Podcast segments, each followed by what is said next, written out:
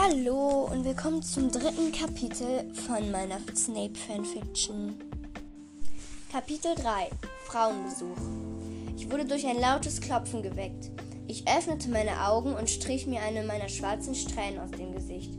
Es klopfte wieder und ich hörte eine dumpfe Frauenstimme sagen: Severus, ist jemand da? Hallo? Einen Moment, rief ich zurück. Schlaftrunken quälte ich mich aus dem Bett und schockelte zur Tür. Als ich sie öffnete, sah ich Minnie direkt in ihre wunderschönen, klaren, strengen Augen. Ich erschrak und knallte ihr die Tür vor der Nase zu.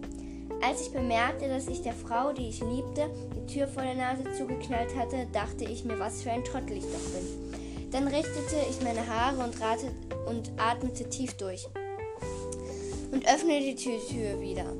Sie starrte mich professionell an und, starrte, und ich starrte hoffentlich genauso professionell zurück.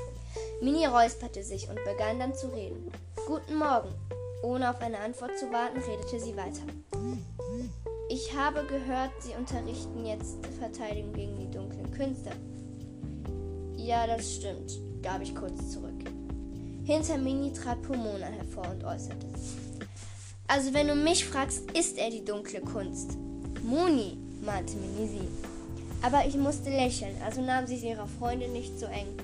Pomona war zwar die Hauslehrerin von Hufflepuff, aber was mich angeht, nahm sie kein Blatt vor den Mund. Ich war ihr aber nicht böse deswegen. Im Gegenteil, irgendwie mochte ich diese etwas ründliche kleine Dame. Nun denn, wir müssen noch gehen, sagte Minnie in die Stille hinein. Ja, natürlich. Bis später in der großen Halle, antwortete ich.